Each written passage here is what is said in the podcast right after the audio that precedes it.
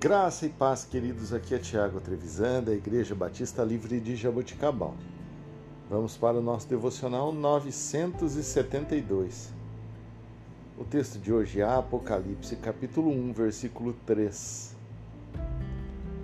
Bem-aventurado aquele que lê e os que ouvem as palavras desta profecia e guardam as coisas que nela estão escritas porque o tempo está próximo.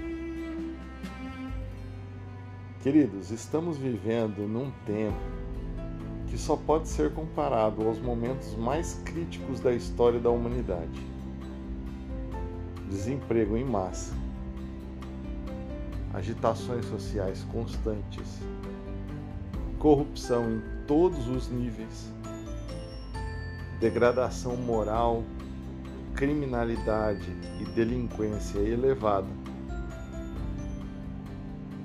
Ou seja, as pessoas estão vivendo praticamente sem esperança.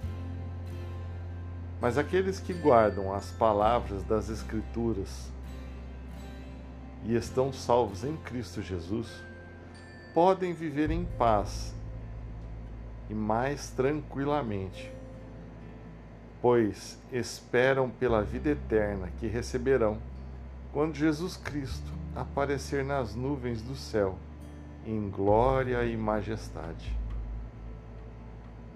A sua esperança não está nas coisas terrenas, mas sim na eternidade. E isso só pode ser conquistado conhecendo aquele que promete a vida eterna.